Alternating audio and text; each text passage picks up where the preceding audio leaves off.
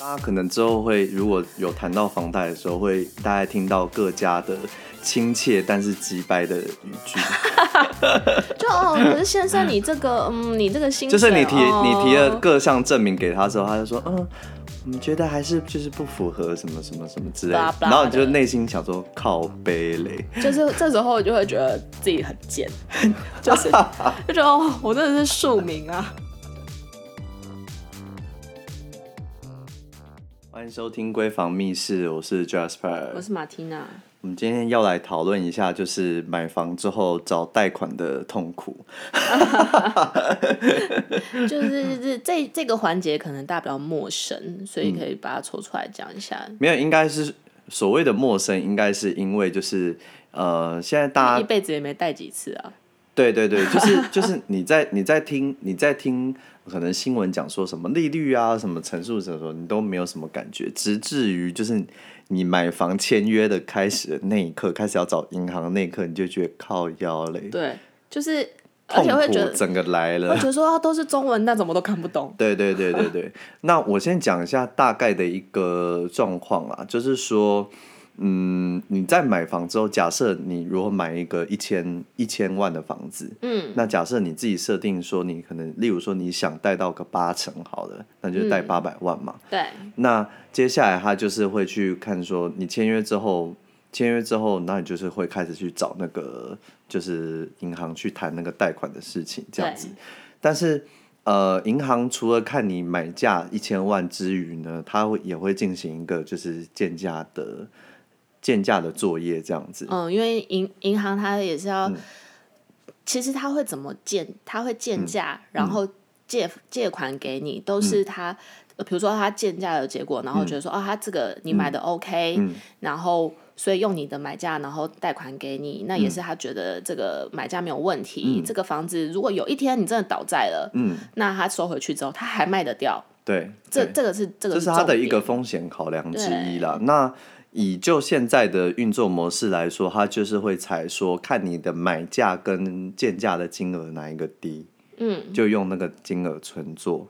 所以假设如果我今天买了一个一千万的房子，可是银行就是只有估到九百五，它到时候就是只能用九百五去算那个乘数去贷给你哦。嗯，没错。对，所以可能大家要注意一下这样子。然后，因为我我们其实也在那个就是 Q&A 上面有看到有人有人问说，那那个你。要怎么拉近这个买价跟他银行建价的这个价格？呃，基本上就我自己的经验来说啦，就是呃，如果假设你的房子的那个好处优点是一定要进去屋内才看得到的话，或感受得到的话，有时候是装潢特好，对对，那就赶快跟呃房仲联络说，可不可以请就是就是带那个银行的人员进去，或者说建价的人员进去看。嗯，对，就是你你你在跟银行人员交涉的过程中，因为他们其实，嗯、呃，银行端的业务，嗯、他们其实也会想要借钱给你，因为这就是他们的业务来源嘛。对对对，对。所以基本上他们都会愿意，比如说，你只要跟他讲你的房子为什么，比如呃，假设说这边。呃，大部分都成交一千万，可是你买一千两百万，嗯、为什么？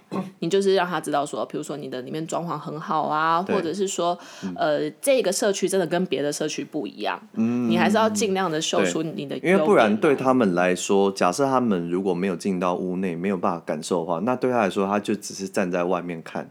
对，然后跟就是实际的，就是看说哦，他实价登录上面的表现是怎么样，就直接去这样估了，这样子。没错。对，但是因为可能他屋内现况就是，例如说就是真的是特别好的话，对，那这个是就是可能就是要进到屋内才感受得到。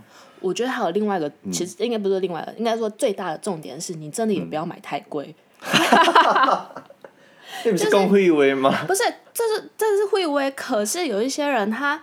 可能就太失心疯，他超爱这个房子啊！如果我是有钱人就没差，我如果是用现金我就没差。哦嗯、可是如果像我我一样是小资族的话，我们就是真的不能买买超过，就是你真的这边就是一千万，然后你偏偏要在这里买个一千五百万的，嗯、那你还要人家借一千五百万给你，嗯、那老实说，小资族跟银行的关系也没有这么好。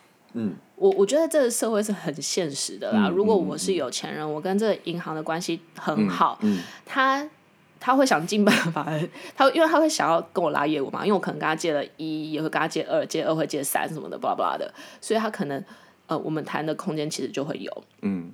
可是像我们那种一般小资族，我们跟银行的关系，可能我我跟他借房房贷也就这一次了，就仅就业务，顶多就是呃第二次、第三次，那。大家可能之后会，如果有谈到房贷的时候，会大概听到各家的亲切但是机掰的语句。就哦，可是先生，你这个，嗯，你这个薪，就是你提、哦、你提了各项证明给他之后，他就说，嗯，我们觉得还是就是不符合什么什么什么之类的。然后你就内心想说，靠背嘞。就是这时候，我就会觉得自己很贱，就是就觉得哦，我真的是庶民啊，就我对啊，嗯、所以。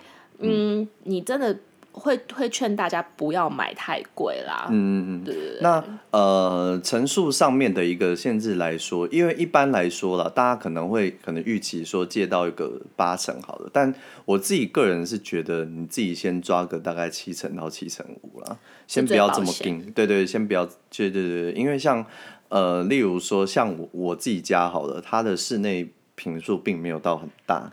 然后对于某些银行来说，嗯、它就是一个有点是套房的那种概念，这样子。对。那套房在一般市场认定上来说，它可能就会觉得说移转上面可能会有一些风险性，嗯，以至于它的层数上就比较低。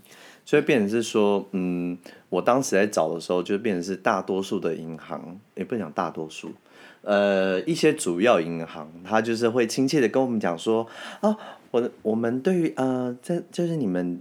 呃，这个产品来说的话，我们其实大概就是借六成，然后我就心里想说，你好意思这么够亲切的跟我讲六成，就是哦哦哦，对啊，六成真的是就不用再六成，我就真的是我就是真的是直接跟、就是、很想跟他讲说，哎，好，啊现在他谢谢再联络，立刻挂掉。如果我有四成的自备款的话，我何必来跟你借钱呢？对啊，对啊，想要杀回啊，对啊，所以就是呃，有时候大小会关系到这个层数上的一个关系啊，那。假设那个区域的那个卖压很高，嗯、或者说你同社区有很多抛售的状况啊，也不能讲抛售，有同社区有很多代售的状况的话，也会影响到你的那个贷款成数。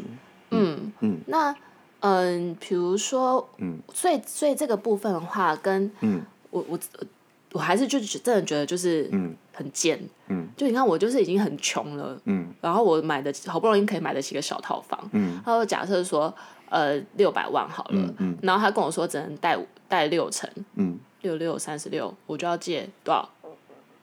六六三哦，就借三十六嘛，对啊，对啊，哎乘以四就三百六二十四，就如果我生的出了两百四十万的自备款的话，我为什么要这么辛苦？对，然后然后重点是可能利率还会比较差，对。那其实可以理解，但是也会觉得很心酸，然后就是我当时就是难过，我当时就是这种心情。对，所以 嗯，对，就是最 safe 的房子，其实就呃，你的主见很正常，至少至少十五平以上，最 safe 的。我跟你讲，然后就是就是在谈的那个过程，真的是你内心会觉得很。我觉得那那段时间蛮低气压的，真的，哦，真的会蛮低气压的。好难过，不会啊，都过了，都过了，真的都过了，都过了。那像我个人的经验是，嗯、我我那买的房子是在一个还不错的地方，嗯，那没有买的很贵，嗯、那我买的是旧公寓，嗯、所以室内的公寓应该也会影响成数吧？呃，可是因为它位置位置算是蛮好，就离新计划区很近，哦、嗯，所以。呃，成数的部分就是很阿萨里的，可以达到八成。那大部分，我我的经验是我那时候我买的是，会不会是因为你们你们你你之前的那个物件跟捷运站没有很远？就是因为有一些会有一些会看说跟捷运站近不近这件事。对对对对对，它的区位是真的还算不错。然后呃，我比如说我买价是假设是一千一千三百万好了，嗯，那我的那个。我我就是因为大家还是要做功课，你不要问了一家银行之后你就说好，那就是他了。嗯。然后也不要想说哦，反正有青年贷款，我第一件事情就是直接用青年贷款就好了。嗯。我的经验是我看了一下青年贷款，跟问了大概五六家银行之后，发现青年贷款有时候算起来不见得比较划算哦。对，真的。然后有，然后那时候问了几家大银行，跟我过去可能比较有服务的客户的银行。嗯，嗯，那有一些是朋友还会说，哎、欸，这个我认识，我帮你接洽，我帮你问问看这样子。嗯，那出来的利率其实都没有很好。嗯，那第一个买价都可以到。然后第二个成数也都可以到到八成，嗯，所以这个时候你就是真的就是要看比利率，嗯，那比利率的话就会建议各位多比多健康，就是，呃，在一定的期限内多比，对，反正就是在某反正你就是你要抓紧那时间，反正就是那两三天内就是狂打电话，对，然后狂被狂被银行羞辱，然后，对啊，然后嗯，这个是我我。今天啊，就是为了这个主题，我还查了一下目前利率的部分。嗯，现在利率又更便宜了呢。现在利率都已经跌破一点四了，很低耶！我买的时候一点六，好伤心哦。我那时候好像是一点，后来我是借到什么一点四几还是一点五几？嗯，一点五反。反正那时候一点四几、一点五几已经算算很低了，很低了。然后最近就是二零二一年查的是已经跌破一点四。那青年贷款的部分的话是第一年一点一九。嗯。然后可是第二年开始，嗯，就是都会变成一点四一吧。嗯。所以一点四九，等下你先聊，一点四九吧。对对，我记得它的尾数都是一样的，这样子。对对对。然后。另外一种就是从头到尾都是一点三，嗯，所以你可能要算一下，因为你前面你你不要那种看到一点一九就很开心，嗯，就靠第二年开始就是根本就没有比较划算，嗯，那除了这个利率的部分的话，大家还有一个可以拿来比的是开办费，嗯，有一些开办费就是会给你收的特高，那就是跟跟你去那个换汇手续一样，有没有？你就是知道换换美金啊，换什么的，对，然后。再跟你说什么这个汇率多好多好，那就要跟你收一个超宝贵的手续费。对对，所以额外的费用的部分也要稍微注意一下。嗯，对。嗯、那另外还有一个会影响你每一期贷款的部分的话是，嗯、呃，就是贷款的期限。嗯。那现在大部分是分二十年跟三十年，还有四十。可是四十的前提是你的年龄不能太老。哦。对，好像是要三十五岁以内吧。好，好，那真是青年才俊了，就是就是很年轻是要三十五岁以内。嗯，对，就是你如果年龄太老，他他好像不会让你借四十的。对，然后还有一个重点啦，就是嗯、呃，他在审核的时候，除了你房子的条件之外，嗯。那比如房子条件我们刚刚已经讲完了嘛，然后跟贷款利率那些什么都讲完了。那你要再怎么争取你比较正常或者是更低的利率呢？嗯，呃，可能你的这时候就现实很残酷，嗯，他就开始看你的薪水了，嗯、然后看你的职业，跟你的性平，跟你的性平，嗯，所以有人是有问说说性平这件事情该怎么拉高了？嗯、那我是有听到一个说法，是说就是你就是假设你要跟某银行借。对。你又刚好有某银行的信用卡，或者说有一些账户之类的，嗯、那你就是那个那个账户尽量保持在有钱的状况，然后以及那家固定存钱以及信用卡这件事情，就是尽量不要分期，然后也尽量就是完全不要有逾期。逾期缴纳的问题，对对对对对对对对，就是至少这个是、嗯、这是最基本的啦，嗯、也是最简单的。这完全是最基本的，这是小资族能够做到的极限。所以 到时候到时候去跟人家谈的时候，不要跟他讲说，哎、欸，可能我性评分数很不错，就是银行不会理你，他会再用亲切的话再羞辱你一顿。可是，可是我查了之后，我觉得，嗯，对啊，因为呃，还有另外一个重点，那个。就是如果你有在股市进出的话，嗯，就是绝对也不要有出现什么那个呃，你要交割交割款不够不够的这个问题。哦，真的哦，因为这个也会影响，因为股股市是三天，嗯、比如说你现在下单，然后三天后扣后款嘛，嗯，那有的时候你就买了个假设说，你的你的那个扣款账户不是你平常在用的，嗯、你是买股票才会存钱进去的那种，嗯，那你今天买了一个比如两万块的股。股票，嗯、但是你刚好里面只剩什么一九八八八这种，只差一两百块也不行，他就扣款失败。对那他扣款失败的话，其实这都是连到你的信用 信用的部分。那银行要借你钱，其实信用这件事情对他们来说就是非常重要。哦，对不对？所以这个部分也要注意。嗯、然后另外是，哎，他应该会给一个期限让你补款吧？呃，好像有，他会催，嗯、但是、嗯、这都是一个蛮蛮可怕的，就跟你那个信用卡一样，嗯、就是哦，对啊，都都就老，如果是老一辈的人，嗯，你就是这种就是就是哎细的那种，哦、那嗯，那如果如果你已经有过也没关系啦，就是你现在开始就 要再继续培养你的信，不要不要发让这种事发生，不要让这种事发生，对，然后、嗯、另外再来是呃薪年薪啦，嗯。年薪尽量在八十万以上啦。这么精确吗？嗯，就是我我之前经验，我身边八十万以内的也是买房的人也是有啊。这就跟利率有关，它不是它跟你借不借得到钱比较没有什么关系哦，它跟利率比较有关系哦。对，那呃，你你当然是尽量去证明你自己很棒。是有哪哪一家有写出八十万这件事情？你就你一定要逼我，就是 不是啊？我我我我，因为我 so far 还没有看过谁谁谁突然就是在上面写说年薪八十万这件事情啊、呃。基本上就是，反正我之前有被被要求，真的假的？对啊，就是要证明啊，然后你就拿薪资条给他看、啊。是外商银行还是本土银行？本土银行啊。真的假的？对啊，因为他会看你薪资条嘛，哦、但是。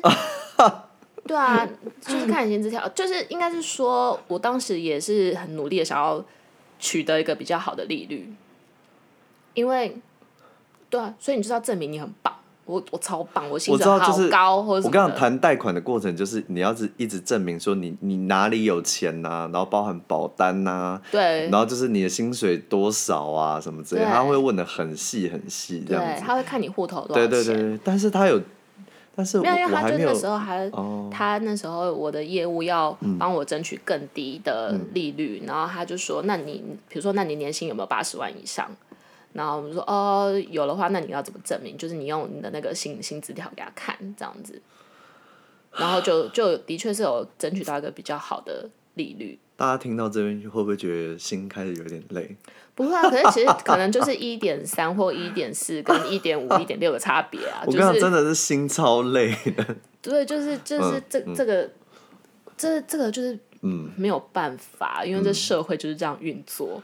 嗯、然后第二个是，如果、嗯、呃你是业务朋友的话，嗯，我会建议你真的是要定期的把你的钱存到某一个户头里面，嗯，然后你要养那一个户头，不要太分散，就是。哦呃，养养养一下，因为呃，业业务人员哈，其实我认识业务人员很多，那种年薪两三百万或是一千万的大有人在。嗯、问题是，呃，在银行端里面，他们可能都会觉得业务人员的薪水没有这么稳定，所以他会除了业务，或者是说可能收入上比较波动比较大的人吧。对，或者是比如说，还有一种就是你是自营商，你自己做生意，可是你在报包含网络 YouTuber 那种也算。对，就是你在报薪资的时候，有些人为了，嗯，大家其实大家都知道嘛，我们都领，就有些人是领现金的，你可能最低薪资的报，就是你平常为了要省税，你最低薪资没有报很多，可是那就会导致你的那个薪资看起来是低的。然后你的家，你家其实有超多钱，那种什么三千万的现金放在你家什么的，哦、但是银行它就是看银行账户。嗯，那所以有的时候你在借款的时候，你也是在这个时候要去拼命证明说你很有钱。嗯、那这时候就是你要把大大笔的钱放到银行里面去。嗯，所以也会建议，除了业务人员之外，像这种你可能是平常收现金的，或是自由工作者，你还是要定期的存款到一些银行里面，嗯，去养自己的。呃，算是跟银行往来的记录吧。嗯，对对对，这是一个部分。哦，对啊。那我们刚刚讲到说，就是二十年、三十年这个部分，那刚大家有也帮各位算了一下，说如果我们买那种台北市，算是已经蛮亲民的价格的，一千两百万。假设一千两百万，然后然后又贷到八成，也就是贷九百六十万，就是你自备要两百四十万的状况下。然后在假设是呃一点四的利率的状况下，嗯、然后你借三十年，然后前两年宽限期的情况下呢，你的月付额大概在两万八千五百六十四元，就是三万块左右。对，但是你如果是借二十年，一一样两年宽限期的话，一一个月就是三万九千六百八十二，所以差了一万块，三万九已经快要四万了，超爆。超爆高的。因为会建议说，大家在买房子、嗯、以前是说三分之一的、啊嗯，就是说希望是收入的三分之一的钱。对，然后现在是尽量你就是在不要不要超，因为因为现在房子真的很贵，所以你就是尽量不要超过，比如说一半呐、啊，嗯，就是之类的。我个人是觉得这这个比例就看各位了，六成或一半，不要超过，不要不要超过四成啊，嗯，对啊，因为。不然你就会每天真的是蛮辛苦的，嗯，对啊。那可是如果是双薪家庭，可能会比较舒服一点点。嗯，而且买房之后，除了例如说小孩的费用之外，生活费用之余，有时候可能会来一个什么家家里需要大大修小修的一些费用，这样子。嗯、对啊，所以就是可能还是要留给呃留给自己一些余裕啦。对，对嗯、然后嗯、呃，我我。这边会，我我这边有一个想法啦，就是可以跟大家就是稍微讨论一下，嗯，就是因为有一些人会用宽限期，有一些人不会使用宽限期，嗯，那这个跟你在买房子的时候，我自己觉得，我自己觉得就是跟你有没有换屋的这件事情有非常大的一个关联性，嗯，就比如说，如果我真的是太喜欢这个房子了，我觉得我这辈子也不会换了。那当然，有些人就不会想要绑这么久的房贷，就会选择二十年，我牙一咬，然后二十年赶快缴完就过了这样子。嗯，那也就不申请那个宽限期了，因为宽限期老实说，就是所谓宽限期，就是那段时间你只缴利息，你都没有完全没有还到你的本金。那对可是呃，如果是另外一种，你有带着有一些换屋的想法，或是投资的想法的时候。我会，我个人啊，这就是我纯粹我个人的建议，我就会觉得你你就是宽限请请到饱，就是，嗯，如果房市是往上的，然后你如果房市是往上，我会建议各位。多多善用宽限期。换屋的预期的话，我会觉得宽限期是必要的啦。对啊，就是你可以善用这个工具这样子。嗯嗯、二方面是呃，以往来说啦，就是有些呃有一些投资预期的，他可能会利用宽限期，例如说可能宽限期两到三年。那他就是可能在这两到三年去出脱这样子，嗯，那就其实他在持有这间期间的时候，他的负担很少，然后又可以赚到那个资本利得这样子。但现在因为房地合一又把这年限再更拉长嘛，对对，所以变成是说它在这一块的一些相对利润空间没有那么大了。那我觉得现在的另外一个好处就是在于是因为你前面一定会花上一个装修的费用，嗯，那所以就是那个前两年的宽限期就等于是说，呃，这两年你的本不缴本金只缴利息，但是你这两年的那些呃钱可以拿来就是有点算是平均分摊给贷款呃装潢的部分这样子，嗯嗯，对。就是让你自己的一个 cash flow 不用在前两年好像超爆高这样子。对对对因为装潢也是一笔钱啦。对对对对对对对所以就是嗯我们对今天大概分享一下说就是贷款的一些状况跟一些凡事这样子。希望大家就是在啊买房签约之后啊找银行那时候就是可以沉住气，就是那两三天会不停的被羞辱，就是，但是成了之后就是你的了。要沉住气，对，然后真的是要货比三家。对对对对对，就是货比三家，到时候的确一定会找到一个比较适合你的一些房房贷的方案。方案对，嗯，那就祝大家顺利喽。嗯，拜拜。